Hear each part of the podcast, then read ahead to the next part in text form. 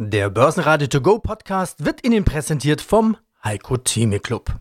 Werden Sie Mitglied im Heiko Theme Club. heiko-theme.de Der Börsenpodcast. Börsenradio Network AG. Das Börsenradio. Marktbericht. Im Studio Sebastian Leben und Brian Morrison und vom Börsenparkett in Frankfurt Atta Shahin von ICF. Außerdem hören Sie Jochen Stanzel, Chefmarktanalyst von CMC Markets, mit einer Chartanalyse zu DAX, S&P 500 und Öl. Zur Absicherung und möglicher Korrektur Vorinitiator Thomas Timmermann von Tim Invest, Andreas Scholz von der DV Euro Finance Group zum Frankfurt Euro Finance Summit, David Hartmann von Fontobel zu einer Multi-Aktienanleihe zum Thema nachhaltige Energien und Vermögensverwalter Wolfgang Jutz im Gespräch mit Ex-Fußballprofi Marcel Maltritz zu den Gemeinsamkeiten von Fußball und Börse. Sie hören Ausschnitte aus Börsenradio-Interviews. Die ausführliche Version der Interviews finden Sie auf börsenradio.de oder in der Börsenradio-App.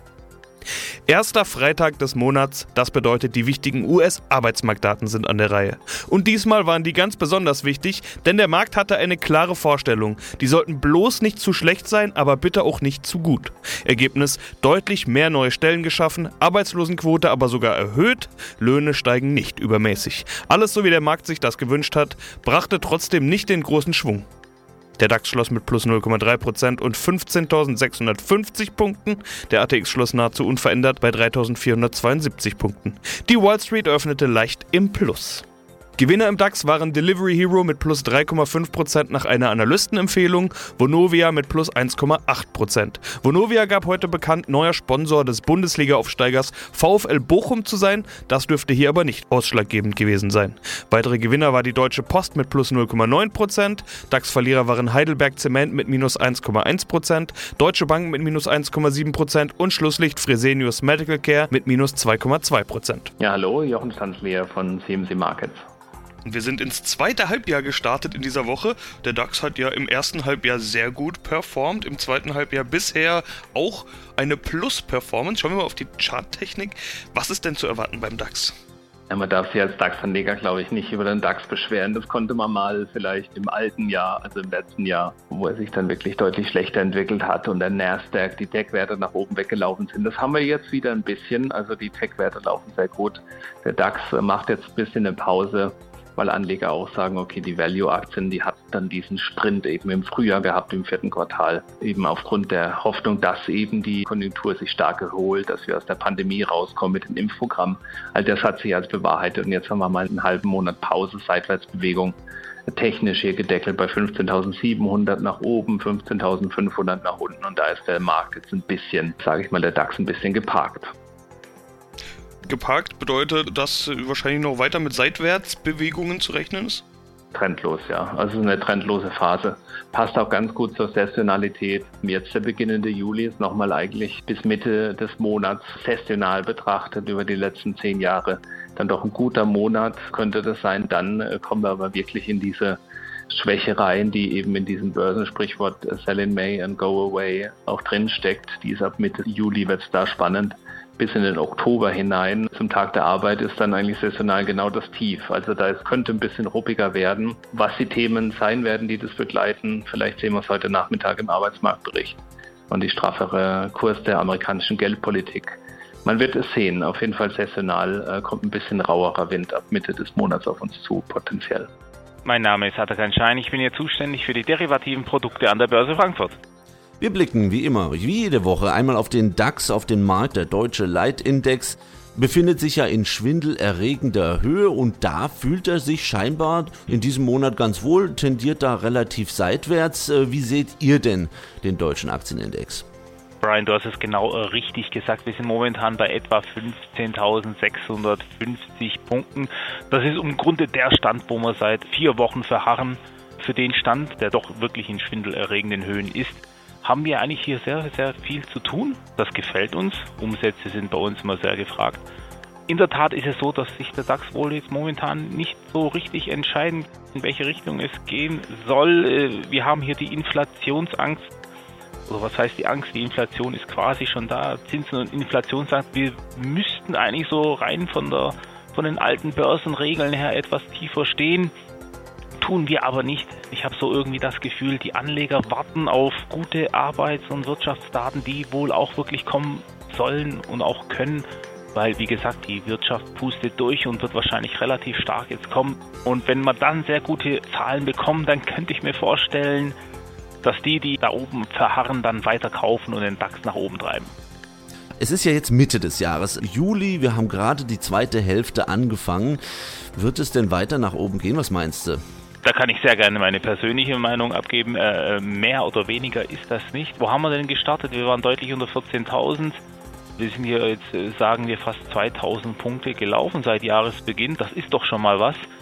Wie ich hier schon angefangen habe, meine persönliche Meinung ist, dass es hier weitergeht. Diese massiven Inflationszahlen und so hat den DAX nicht beeindruckt. Es kommt mir so vor, als wartet der DAX nur auf positive Wirtschaftsdaten, auf das er dann weiter steigen kann.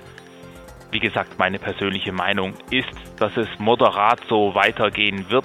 Wir äh, haben gestartet unter 14.000 am Jahresanfang und ich denke, am Jahresende werden wir über der 16.000 stehen. Mein Name ist Thomas Zimmermann, ich bin CEO bei Tim Invest. Und wir schauen auf den Trend im DAX. Das erste Halbjahr war eindeutig plus 14% im DAX Performance. Ordentlich plus gemacht. Aber in den letzten zwei Wochen geht es mehr oder weniger einen Schritt vor, einen Schritt zurück, einen Schritt zurück, einen Schritt vor. Immer so ein bisschen hin und her. Herr Timmermann, ist da überhaupt noch ein Trend zu erkennen oder stecken wir da jetzt fest? Ja, also im Moment stecken wir gerade fest, das ist aber nicht schlimm, weil wir sind ja jetzt, wie Sie zu Recht gesagt haben, in einem halben Jahr 14 Prozent gestiegen. Wenn man das verdoppeln würde, dann wären das ja schon 28 Prozent im Jahr und das wäre ja ein super Jahr für den DAX. Und das ist natürlich eher ein bisschen ungewöhnlich und das geht auch nicht so schnell. Und deswegen ruht er sich jetzt ein bisschen aus. Wir haben schon oft darüber gesprochen, dass Sie auch auf eine mögliche Korrektur vorbereitet sind. Die bleibt ja bisher mehr oder weniger aus. Im letzten Interview hatten Sie gesagt, es geht jetzt mehr darum, wer verliert zuerst die Nerven. Momentan scheint niemand die Nerven zu verlieren, aber so richtig Freude nach oben hat auf der anderen Seite auch keiner. Wann könnte es denn soweit sein, dass die Ersten anfangen, die Nerven zu verlieren? Was für Gründe sehen Sie? Die Gründe sind eigentlich unverändert. An der Geldpolitik, an der lockeren kann sich was ändern. An der Fiskalpolitik, der expansiven kann sich was ändern. Es kann im Zuge des Wahlkampfs Irritationen wegen Steuern geben. Es kann die Delta-Variante plötzlich äh, sich mehr ausbreiten oder noch schlimmer wird, als sie im Moment von den Virologen gesehen wird. Es gibt genug Möglichkeiten, warum der Markt plötzlich unter Druck kommen könnte. Aber was am wahrscheinlichsten ist, ist, dass einfach mal zu Gewinnmitnahmen kommen. Und wenn ich sage, die Leute oder die Marktteilnehmer verlieren ihre Nerven, dann sind es doch genau die Akteure, die jetzt auf zum Glück sehr schönen Gewinnen sitzen und die auch nicht wieder hergeben wollen, wobei also eine Korrektur in so einem langen Aufwärtstrend von, sagen wir mal, 5 bis 10 Prozent absolut normal wäre. Das wäre jetzt überhaupt nichts Schlimmes oder Bedrohliches. Über Absicherung wurde in den letzten Interviews auch schon häufig gesprochen. Ich will das Thema natürlich nochmal ansprechen. Wie stark sind Sie gerade abgesichert? Voll abgesichert? Ja, im Moment sind wir in der Tat voll abgesichert, aber nicht, weil wir jetzt unmittelbar einen Crash erwarten, sondern ich erwarte schon, dass wir einen Pullback kriegen werden. Ich will dann einfach diesen Pullback nutzen, um mit der vollen Absicherung die Absicherungsstruktur noch ein bisschen zu verbessern, vielleicht unten auch ein paar Optionen zu verkaufen und dadurch die Absicherungskosten insgesamt ein bisschen zu verringern. Aber generell geht es äh, bei dem Fonds schon darum, dass man mit einer Absicherungsstrategie auch Geld verdienen kann. Und das machen wir ja nicht mal ebenso aus dem Blauen heraus, sondern da gibt es eine lange Historie zu. Ich war ja sehr lange bei der Commerzbank und habe dort auch schon viele Produkte betreut. Und eins meiner Lieblingsprodukte war das Ideas TV Zertifikat Sicherheit. Es war ein aktiv gematchtes Zertifikat mit der Benchmark 50% DAX, 50% Eurostox Performance.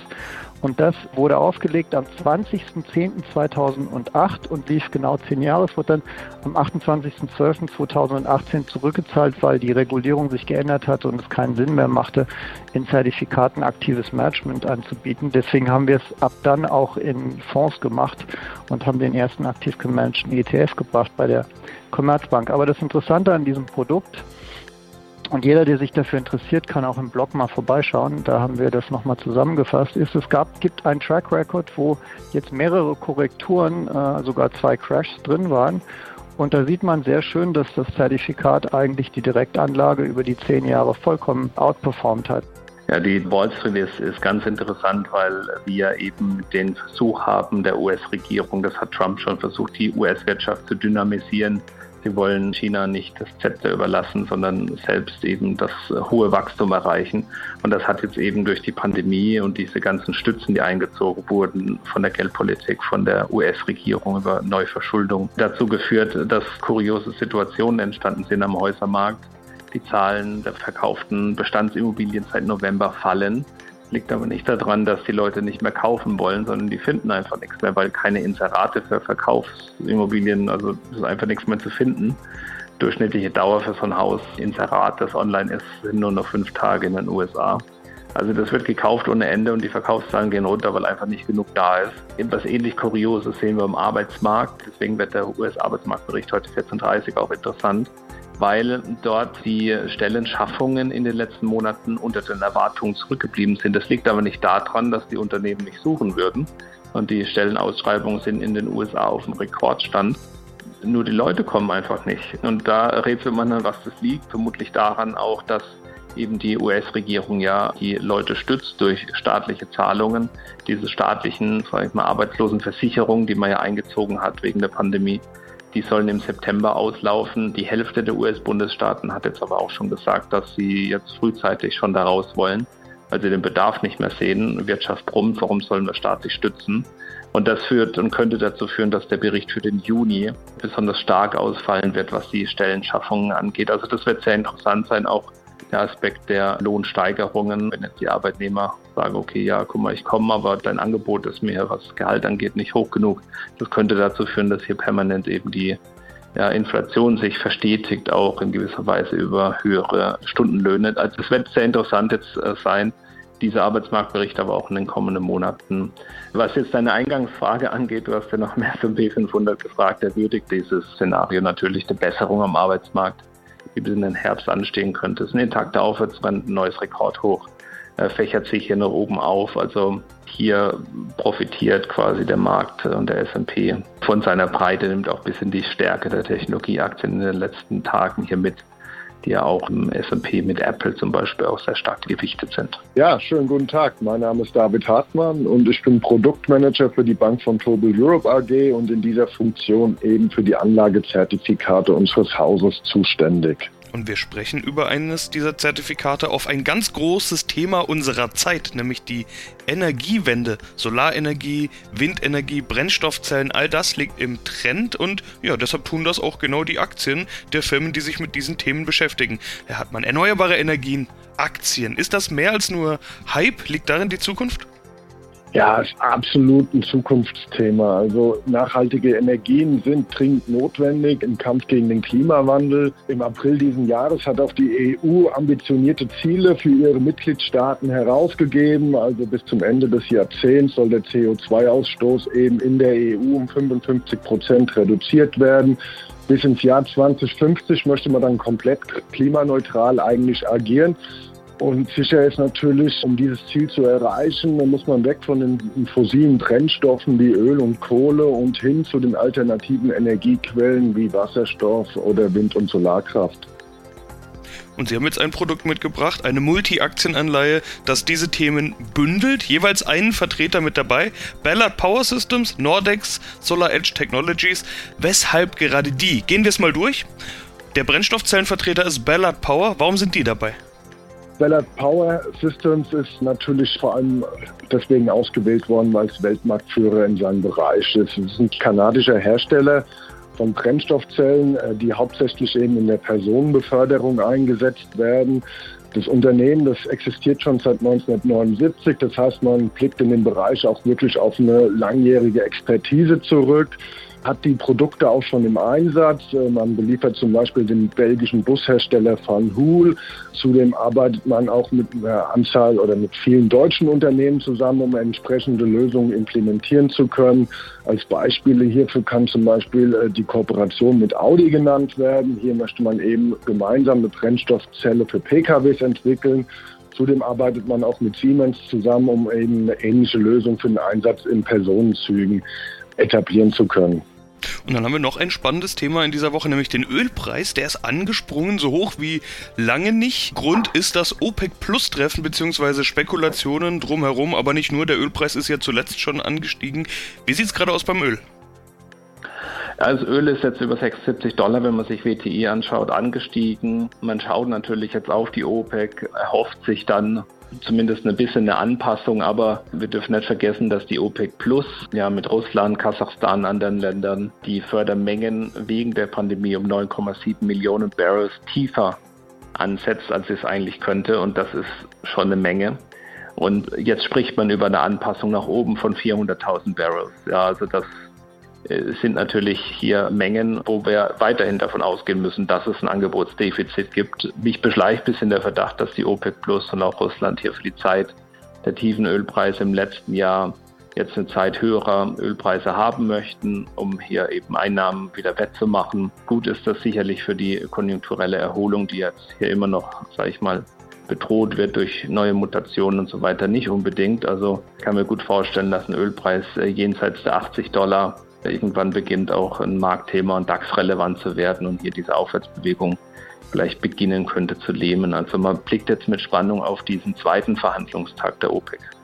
Ja, mein Name ist Andreas Scholz vom Finanzplatz Frankfurt. Wir haben jetzt gerade Montag den Frankfurt Euro Finance Summit organisiert und wir machen hier jeden Freitag den Finanzplatz Talk vom Finanzplatz Frankfurt. Und in unserem letzten Talk haben wir vorausgeschaut. Diesmal können wir zurückblicken auf den Frankfurt Euro Finance Summit. Letzten Montag 850 Teilnehmer digital, 100 vor Ort. Das ist ja die Besonderheit. Beim letzten Mal hattest du gesagt, ist vielleicht auch ein bisschen sowas wie ein Eisbrecher für den Event-Standort Frankfurt. Top-Prominenz vor Ort, auch darüber hatten wir gesprochen. Paar Dinge, paar Eindrücke habe ich ja von dir schon bekommen. Wie war's? Wie ist dein Fazit? Ja, so richtig tolles hybrides Event. Wir waren wirklich froh, dass wir wieder persönlich zusammenkamen mit 100 Top-Entscheidern und wir waren auch sehr stolz und sind stolz über die doch sehr gute Teilnehmerzahl. Man spricht ja so ein bisschen von Ermüdung, was die ganzen digitalen Übertragungen anbelangt, aber wir haben wirklich da, glaube ich, ein gutes Bild auch abgegeben. Das war insgesamt ein tolles Event und hoffentlich ein Stück weit ein Eisbrecher. Und ich habe morgens gesagt, hoffentlich sind wir nicht in der Zeitschleife gefangen, denn genau vor einem Jahr hatten wir den Frankfurt Finance Summit ja auch. Das war am 22. Juni, das war kurz nach dem Frühjahrslockdown. Lockdown. Und dann wissen wir, was danach kam. Die zweite Welle kam, die dritte Welle kam und es war vorbei mit den Events. Und so ein bisschen würde ich das Fazit ziehen, wir haben eine Stimmung gehabt, die war so hin und her gerissen zwischen Hoffnung, jetzt sind wir raus, wir sehen hoffentlich bald oder wir erleben bald eine Post-Corona-Welt und gleichzeitig aber auch Sebastian der Sorge vor äh, Delta, dass vielleicht Delta uns doch noch im zweiten Halbjahr einen Strich durch die Rechnung machen kann. Das würde ich mal sagen, beschreibt ganz gut die Stimmungslage so ein paar Highlights wollen wir mal durchgehen. Ich gebe dir die Stichwörter und du erklärst bzw. erzählst die Anekdoten dazu. Da haben wir immer den Chef der Deutschen Bank als Bankenpräsident. Ja, das ist richtig, äh, denn Christian Sewing ist seit dem 1. Juli, also seit Donnerstag, neuer Präsident des Bundesverbandes Deutscher Banken und wir hatten alle so ein bisschen den Eindruck, dass die Rede, der Impuls, der Auftritt in der Eröffnungsdiskussion am Montag auch schon ein Stück weit einen präsidialen Charakter hatte. Also Sewing, der neue Cheflobbyist der deutschen Banken. Ein Mann natürlich, der schon an sich als Chef der Deutschen Bank natürlich für Schlachtzahlen sorgt, der die Aufmerksamkeit in gewisser Weise auf sich zieht und der mit dem Satz, wir sind an einem Punkt, wo wir den Bogen überspannen, glaube ich, den Satz des Tages gebracht hat. Er meint damit die weiter zunehmende Regulierung, die weiter sich verschärfenden Berichtspflichten für die Banken, gerade im Bereich Nachhaltigkeit. Und er hat gesagt, letztlich ist es eine Wettbewerbsfrage. Wir als europäische Banken sind im Wettbewerb mit den Banken in den Vereinigten Staaten. Und jetzt werden die Vorschriften nochmal schärfer. Stichwort Basel IV, Stichwort Europäischer Abwicklungsfonds für die Banken. Und da hat Sewing zwar nicht auf den Tisch gehauen, hat aber klare Kante gezeigt. Und noch ein ganz wichtiges Thema war die Kapitalmarktunion. Wir haben eben, Sebastian, weiterhin keinen einheitlichen Kapitalmarkt. Wir haben keinen integrierten Kapitalmarkt und das macht es sehr schwierig. Wir sind 27 Kapitalmärkte und da in so einem zersplitterten Markt wird es ganz, ganz schwer, so Sewing, dass wir den Green Deal auch finanziert bekommen.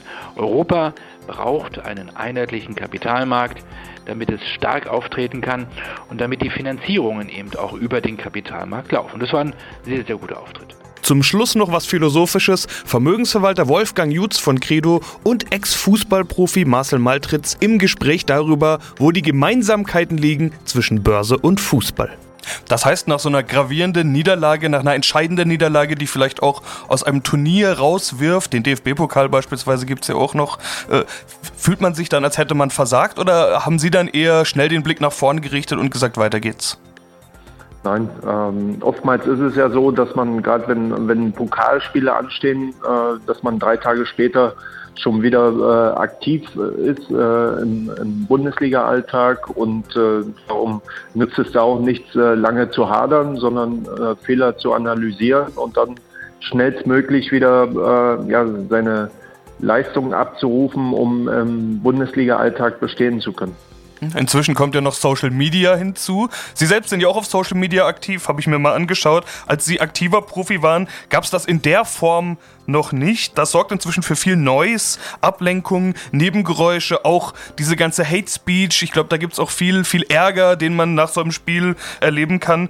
Was es schon damals gab, ist Boulevardpresse, die ein Thema ja auch noch größer machen können, als es vielleicht eigentlich ist. Wie kann man umgehen mit solchen Ablenkungen und wie haben Sie das damals gemacht? Was haben Sie gemacht und was würden Sie heute tun, um mit diesem ganzen, ich nenne es jetzt einfach mal Noise, umgehen zu können? Ich glaube, dass die Boulevardpresse damals, oder was heißt damals, so lange bin ich ja auch noch nicht aus dem Geschäft raus, schon viele Geschichten geschrieben hat, die einem vielleicht nicht so passen. Ne? Das weiß man ja auch. Und mittlerweile werden noch alle Interviews noch doppelt und dreifach korrigiert von den Presseleuten in Vereinen. Und äh, das merkt man, glaube ich, auch, dass Spieler nach, äh, nach den Spielen, gerade so Live-Interviews, dass viele fast immer das Gleiche sagen, keiner sich mehr traut, irgendwie mal einen Spruch rauszuhauen, ja, weil man halt Angst hat vor der negativen Presse. Social Media gab es zu meinen Zeiten natürlich auch schon, da war ich noch nicht so aktiv, bin auch ganz froh darum. Weil mittlerweile sind, glaube ich, die Spitzensportler schon recht gläsern, sind teilweise auf allen Netzwerken aktiv und sind dann natürlich auch vielen Hasskommentaren ausgesetzt, möchte ich mal sagen. Ne? Herr Jutz, da will ich mal Sie ins Spiel mitnehmen. Vielleicht ist es Ihnen schon aufgefallen, aber es gibt da doch eine ganze Menge Parallelen zu dem, was Sie tun. Das Thema Börse hat ja auch momentan Hochkonjunktur und jeder ist plötzlich Finanzexperte und Top-Investor. Wie ist es als Profi für Sie in so einem Umfeld? Fühlen Sie sich auch ein bisschen wie ein Fußballprofi während einer Fußball-EM, in der jeder Stammtisch voller Bundestrainer ist? Ja, das sind natürlich immer diese Phasen, wenn es an der Börse, sagen wir mal, nach oben geht, dann weiß natürlich sowieso jeder, was man hätte kaufen müssen, Wasserstoffaktien oder sonstige Dinge und warum wir keinen Bitcoin haben und solche Dinge, die passieren natürlich ständig. Aber für mich ist es so, ich halte mich vielleicht ähnlich wie beim Fußball täglich fit, weil ich weiß, dass es genau auf diese Situation ankommt, wie zum Beispiel im Frühjahr 2020, als es eben dann wirklich darum geht, in dieser Phase richtig gute Entscheidungen zu treffen, dann eben nicht die Nerven zu verlieren, wenn Corona ausbricht oder der Lockdown kommt und dann genau eben fit zu sein. Und das gilt, glaube ich, für alle teuer bezahlten Manager. Wenn ein Unternehmen gut läuft, dann weiß es auch jeder alleine. Aber wenn es eben dann diese Krisensituationen gibt oder diese besonderen Momente, dann zeigt sich eben der Unterschied, dann trennt sich die Spreu vom Weizen. Börsenradio Network AG Marktbericht